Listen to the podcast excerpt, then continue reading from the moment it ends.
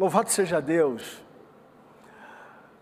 por mais uma série de mensagens que nós estamos começando aqui na ADAI. Óbvio, não apenas nesse cômodo, na, aqui no Ipiranga, mas também em Colorado, São Bernardo, Santos. Né? E óbvio também a nossa querida igreja online. E o tema dessa série que nós iniciamos, estamos iniciando, uh, não somente aqui, como eu disse, mas nas demais, o tema é encontrando o nosso ritmo. Encontrando o nosso ritmo. E o motivo dessa série é por conta do mês de setembro ser dedicado à prevenção do suicídio. É o mínimo que nós, como igreja, podemos fazer para aproveitar essa onda social e tentar surfar da melhor maneira possível. Esse é um assunto que pega crentes, católicos, é, umbandistas, é, ricos e pobres. A questão do suicídio realmente tem batido cada vez mais na porta de muitas pessoas. E a gente sabe que não é só a questão do, do suicídio, porque eu, eu sempre digo que o suicídio já é a ponta do iceberg. Antes disso, a gente tem a questão da síndrome de burnout, a gente tem a questão da síndrome do pânico. Eu já passei por uma síndrome do pânico, eu sei, passei rápido, graças a Deus por isso, mediante uma, uma certa vez, já contei aqui, né? Eu estava numa praia com o meu filho mais novo, eu estava abraçado com ele, uma onda veio e, e, levou o meu filho. E eu comecei a rodar, rodar, rodar. A água era muito, né, a onda muito forte. Se eu rodei, imagine o meu filho. Então, aqueles 5, 6 segundos eternos, quando eu coloquei o pé, eu baixei e ele estava no mesmo lugar que eu. Foi de fato um livramento, mas quando nós saímos da água eu não conseguia respirar direito. Eu acho que ali eu tive uma, uma, um início de algo que, as pessoas, que eu sei que as pessoas sentem de maneira crônica quando o assunto é, quando o assunto é síndrome do pânico. Então, é uma onda, uma boa onda que a gente precisa levantar em relação a esse tema. Né? O tema é, é, é delicado, mas o movimento social em prol é, é muito importante e nós, aqui na ADAI, procuramos tentar de alguma forma fazer coro com, com essa questão. Né? Agora, é um tema delicado e eu, juntamente com os pastores, a gente vai tentar fazer desse tema algo leve, né? porque eu não quero focar no problema. Eu quero focar no Evangelho, eu quero focar na solução, através de, de textos bíblicos que nos norteiem. Então, não, não espere que esses nossos encontros serão encontros pesados, serão mais pedagógicos. Vocês têm que esperar mais isso. Né? Você que gosta de um culto mais pentecão, é, depois pergunta para mim algumas igrejas que eu tenho boas indicações. Mas se você quer algo mais pedagógico para não mudar apenas a tua teu jeito de levantar a mão e dar glória a Deus, mas mudar a tua cabeça, eu acho que vai ser uma série interessante para a gente fazer essa, essa rota juntos. Vamos tentar encontrar o nosso ritmo para que de fato possamos estar na nossa melhor, na nossa melhor versão. Desejo isso a vocês, a mim, mas também desejo isso a vocês que estão nos assistindo. Não sei aonde, não sei a hora, não sei, enfim, que você está passando, mas o Evangelho que está falando aqui também pode atravessar essa lente, pode também falar com você. Deus abençoe. E para iniciar essa, essa jornada bíblica, é, Efésios, capítulo 5, versículo 14, nós vamos ler até o versículo 17.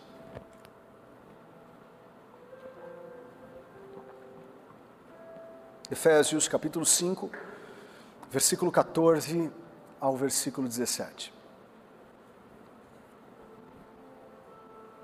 Vou tentar correr aqui para não comprometer o nosso próximo culto.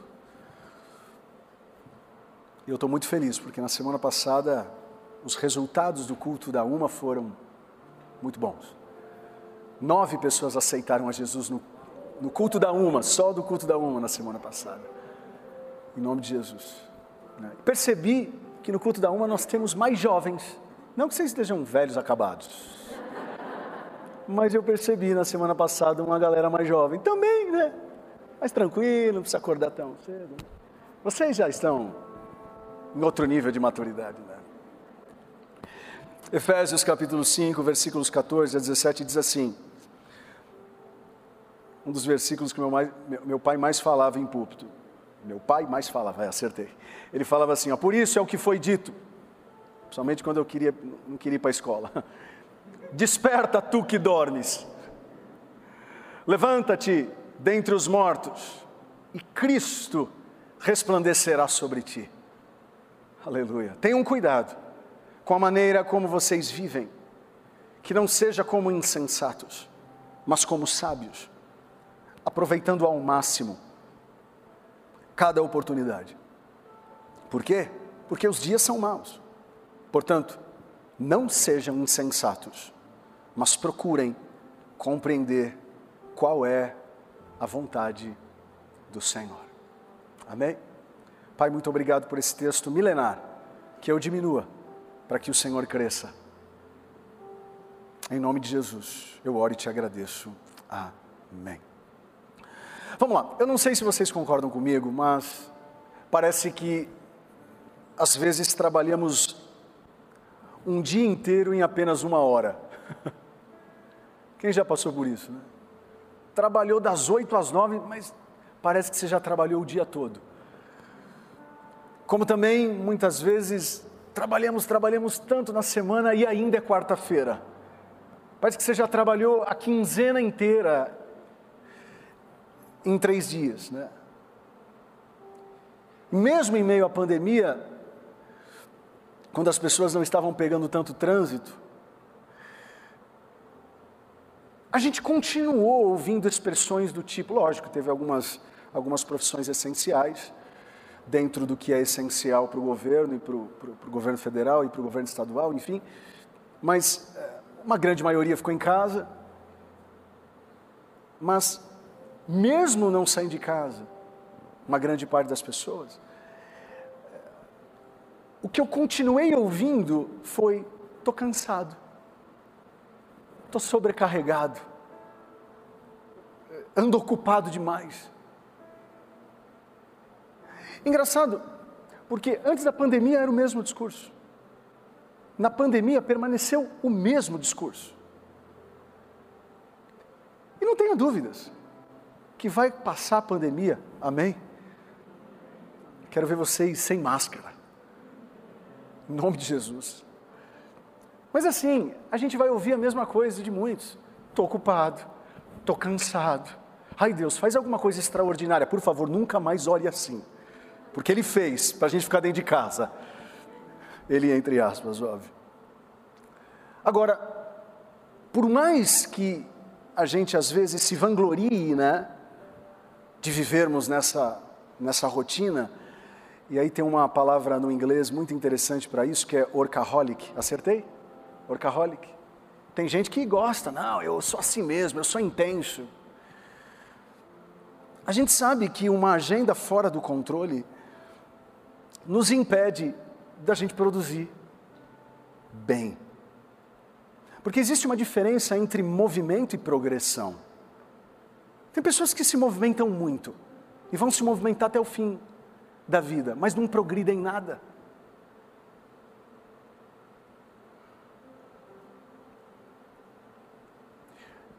Essa frenética, ela, ela, ela nos prende a coisas tangíveis, como reuniões é, e tantas outras questões, relatórios, Excel. Mas a gente vai ficando distante da compreensão em quem a gente está se tornando. Ou seja, das coisas intangíveis. Você não consegue tocar quem você é, mas você consegue tocar naquilo que você faz. E algumas perguntas a gente precisa, no mínimo, fazer: que tipo de pessoa estou me transformando? Essa vida louca, frenética, de movimento, né? Quem eu estou me tornando? Como está o meu relacionamento com os meus familiares, com os meus amigos, com a minha igreja? Esses dias um líder falou para mim, pastor, eu estou muito cansado. Eu falei, mas a igreja nem voltou, você já está assim? Lascou. e aí, uma pergunta um pouco mais séria: como que está o nosso relacionamento com Deus? Porque aquele versículo que diz, né, o que, que adianta ganhar o mundo todo e perder a alma? Eu já preguei sobre esse texto aqui e a gente tem que fazer uma leitura correta. O que adianta ganhar bom salário se você vai perder a alma da tua família, a alma dos teus, dos teus sonhos? Porque a gente usa esse versículo só para pensar na eternidade, mas tem muita gente que já está perdendo a alma aqui. Tem muita gente que está perdendo a família aqui.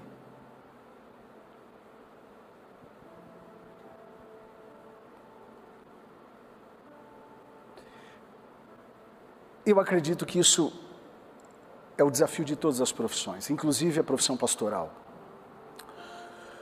Eu sei que algumas pessoas têm dificuldade de compreender que pastor é profissão, é, e eu quero ser respeitado por isso. Eu sou, eu sou profissional no que eu faço, assim como vocês são. Lógico que no combo desse profissionalismo existem coisas de cunhos eternos, mas no dia a dia, Sou um profissional como vocês, estudei para isso. Não tenho o curso de ser pastor, mas tem teologia. E isso me habilita a ser um profissional da área. Por isso que eu não preciso ter um infarto, ou melhor, vamos lá. Por isso que um médico não precisa infartar para saber cuidar do coração de alguém, porque ele estudou antes. Por isso que eu tenho que estudar, porque eu não preciso passar por uma depressão para cuidar de alguém que está em processo depressivo. A gente precisa se capacitar, a gente precisa estudar. Então, quando eu olho a minha vida profissional e vejo o quão intensa ela é, eu tenho que fazer a pergunta que o pastor Bill Hybels faz naquele livro Simplifique. Ei, hey, se Deus controlasse a minha agenda, como ela seria? Qual a prioridade dele? Porque o pau que bate no Chico também bate no Francisco. E olhando para um homem chamado apóstolo Paulo, que também era profissional da área, era um missionário, era um pastor, era um articulador de bons projetos. Olhem só o que ele escreve a uma igreja que dava muito trabalho para ele. 2 Coríntios capítulo 11, versículo 28 a 29. Acompanhe comigo. Além das coisas exteriores, o que, que é exteriores aqui? Tem que pagar Netflix, pagar Amazon Prime, comprar tênis novo, pra, comprar calça jeans, é, pagar conta de luz, o gás, que não sei o que está acontecendo. É, esses dias eu fui comprar uma latinha de Coca-Cola. Seis reais. Falei, mas Coca-Cola está mais caro que gasolina. Foi só eu falar isso que a gasolina. Não falo mais. Mas olhem só o que o apóstolo Paulo está falando. Além das coisas exteriores, há o que pesa sobre mim diariamente. O apóstolo Paulo está dizendo isso. A preocupação com todas as igrejas. E aí ele vem dizer: quem enfraquece que também não, não me enfraqueça? Quem escandaliza que eu não me inflame? O que, que ele está dizendo?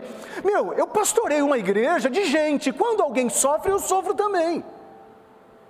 Quando alguém está no luto, eu também estou no luto. Quando alguém está precisando de arroz, é como se eu estivesse precisando de arroz. O apóstolo Paulo está falando isso. E eu me encaixo, ou pelo menos estou tentando me encaixar nesse tipo de reflexão.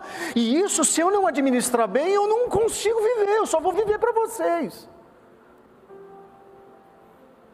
Mas eu também tenho que pagar conta, eu também tenho as minhas preocupações, eu também estou preocupado o que, que meu filho vai fazer daqui a alguns anos, se eu vou ter dinheiro para pagar a faculdade dele.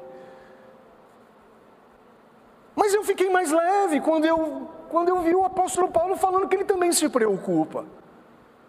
Eu falei, não, então é de gente normal.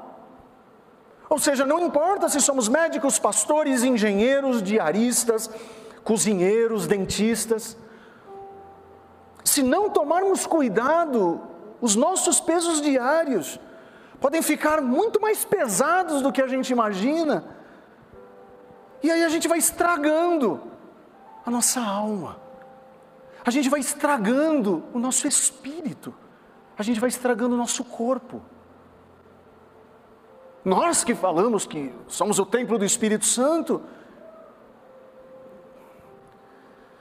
Jesus também pensou na gente a respeito desse tema, quando lá em Mateus ele falou, Mateus 6,34, portanto não vos inquieteis com o dia de amanhã, mas pois amanhã trará os seus cuidados, basta o, basta o dia seu próprio mal. O que, que Jesus está falando aqui? Assim, os males do dia a dia são inevitáveis. Se você está querendo me seguir como discípulo, Jesus está dizendo, meu, todo dia vai ter uma notícia que não vai ser melhor. Então Jesus está ensinando, os males do dia a dia, eles são inevitáveis, mas o jeito pelo qual a gente organiza tudo isso, aí sim podem ser evitáveis.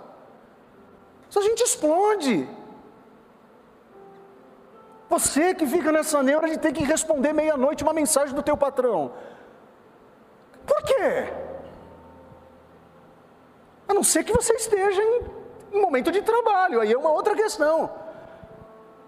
E a gente vai deixando as pessoas conduzirem a nossa agenda. Pensando nesse, nesse conceito e na, e na, proposta de tentar fazer desses sermões algo prático, você sair daqui tentando resolver teu problema com pânico, tentando resolver teu problema com crise de ansiedade, tentando resolver teu problema uh, com burnout, tentando resolver esse problema que já passou pela tua cabeça de suicídio. Esses dias eu estava falando com uma pessoa crente, lavada e remida pelo sangue de Jesus. Ele disse, pastor, eu não aguento mais. Esses dias eu estava na Bandeirantes, estava com o meu carro a 200 por hora, eu, eu ia colocar esse carro debaixo de um caminhão, porque eu não aguento mais minha vida. Quando eu pensei em fazer isso, o meu carro apagou.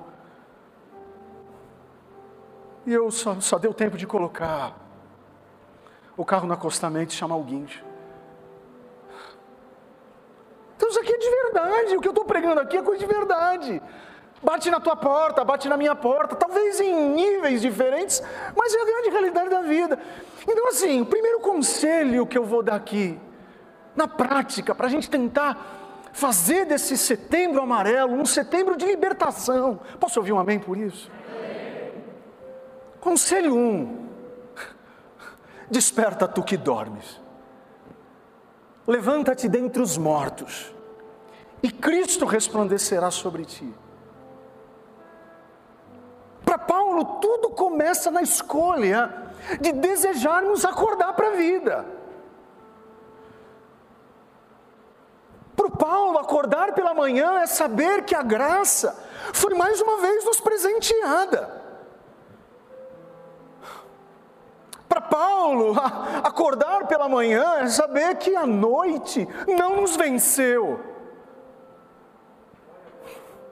Acordar pela manhã é saber que as lágrimas podem ter um fim. O choro dura uma noite. Mas deixa eu falar uma coisa: meia-noite um já é outro dia, ainda que esteja escuro. Talvez você não esteja conseguindo ver o dia, mas vai raiar.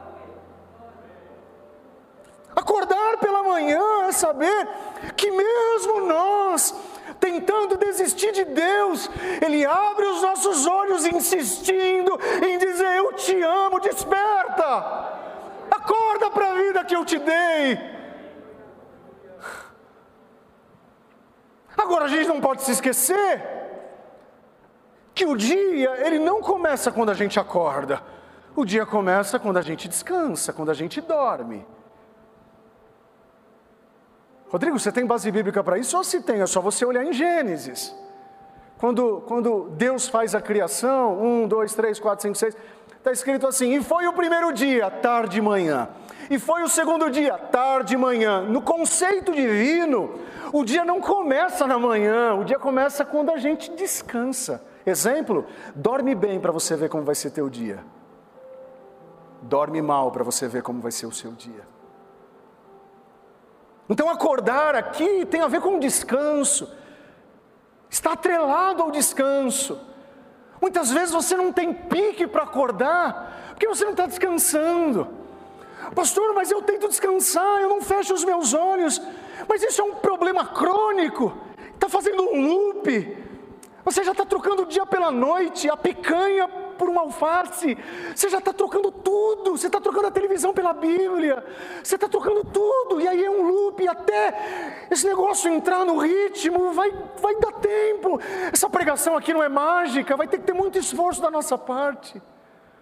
Vocês estão aqui comigo? Fala para a pessoa que está ao teu lado. Que culto que você foi vir hoje, hein? Eu pensava que era um culto pentecostal. Estamos lascados. Conselho 2. Tenha cuidado com a maneira como você vive. Que você não viva como insensato. Quem tem controlado a nossa agenda? Deus, nós mesmos ou as pessoas? Ah, não, pastor, eu sou assim, frenético porque meus filhos, eu sou assim porque eu. Ei, ei, ei, ei, a agenda é tua.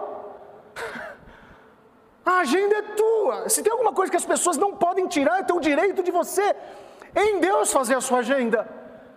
Será que a gente não está vivendo como insensato? A gente tem organizado um tempo devocional digno pela manhã. Estamos entrando aí em semana de jejum e oração. Como está sendo a nossa organização para com isso? Você está três mil anos na ADAI e você não consegue cumprir direito isso. Será que isso não é espiritual?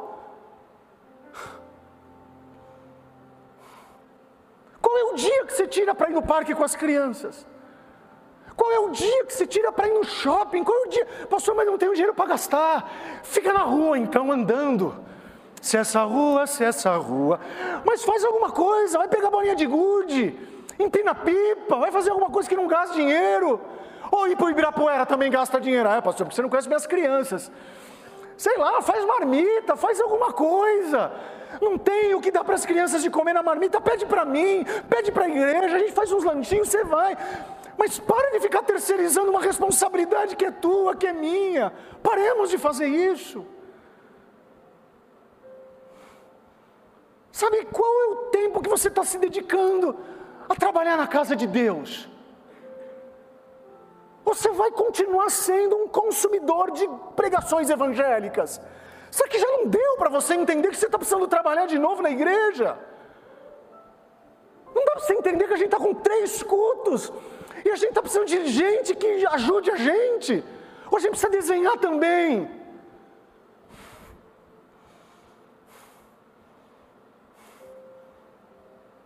Senão a gente vai ficar vivendo de maneira insensata. Estamos sendo os melhores profissionais que as nossas empresas estão exigindo da gente. Não, pastor, porque você não sabe, lá, lá o povo me pede, eu sou perseguido, pastor. Eu entro naquela empresa, eu sinto que Satanás se levanta. Não, isso não. Por quê? Não, porque eu não sou promovido. Mentira, é porque você não estuda, é porque você não melhora. Você não se equipa, você está terceirizando para Satanás um curso que você deveria ter feito, mas não fez. Raras exceções, tá?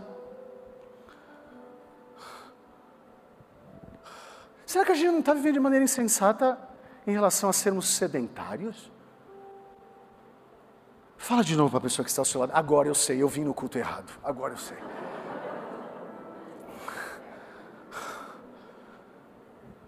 Ei, vamos fazer uma avaliação, vamos parar de falar que a culpa é dos outros, vamos parar de falar que a culpa é da nossa família, vamos parar de falar que a culpa é da, a culpa é da igreja. Gente, agora vocês não podem reclamar tanto assim, nem culto a gente tem direito mais. Um no domingo, de quarta a gente está no Zoom, porque eu penso no trânsito que vocês pegam, mas nem para entrar no Zoom entra. Nem para entrar no Zoom. Pastor, você está bravo? Eu não. Estou pensando só na minha picanha sem gordura que eu vou comer daqui a pouco. Sabe, a gente vai se, se, se encostando, se encostando. Estamos sendo sensatos ou não? Terceiro e último conselho: seja sábio, aproveitando ao máximo cada oportunidade. Deu para perceber que eu peguei esses, essas três frases de Paulo, não estou inventando nada aqui.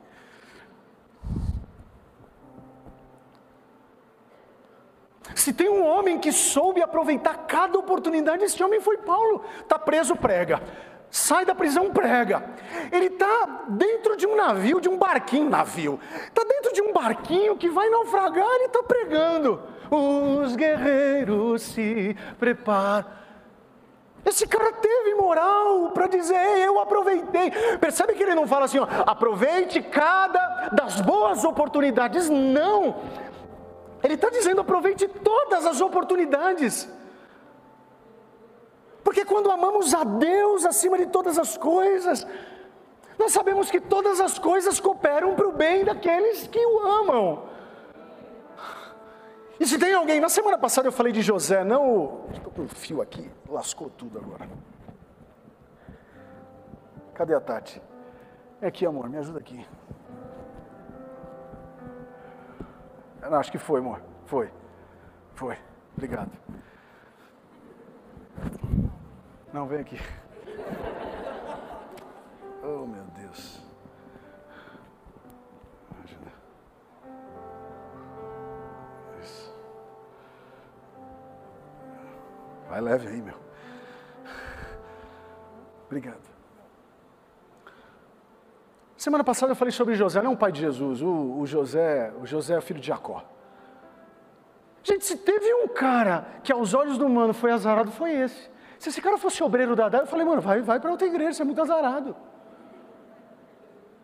O cara foi vendido pelos próprios irmãos. Depois ele foi vendido por duas vezes como escravo. Aí quando pensa que Deus vai honrar ele, né? Porque pentecostal é assim, tudo é honra. Vai entrar na casa de Potifar, Deus está honrando, é, honrando. Está uma piriguete atrás dele. Aí a gente olha a vida do, do, do, do José e fala assim: ah, foi três, foram três anos de luta, ah, anos de luta. Faz uma conta básica aí. A luta dele, quando ele foi vendido até ser governador de, de, do Egito, 30 anos. Imaginem vocês, 30 anos sendo azarado. Ganhou de você. Quando a gente pensa que ele vai se tornar uma pessoa amarga, quando a gente pensa que no final da vida ele fala assim: é, o que, que adiantou ser, ser é, bisneto, tataraneto de Abraão, Isaac e Jacó? Adiantou nada. E aí os irmãos chegam e acham que vão encontrar ele azedo. Olhem só o que eles falam. O que José fala para eles: ó, as pessoas, vocês, planejaram o mal contra mim, mas Deus o tornou um, em bem para que hoje fosse preservada a vida de muitos. Se isso não é aproveitar cada momento da vida, eu não sei o que é. Para de achar que você é azarado. Ei, você não é azarado. Todas as coisas cooperam para o bem daqueles que amam. Agora tem que amar a Deus acima de todas as coisas.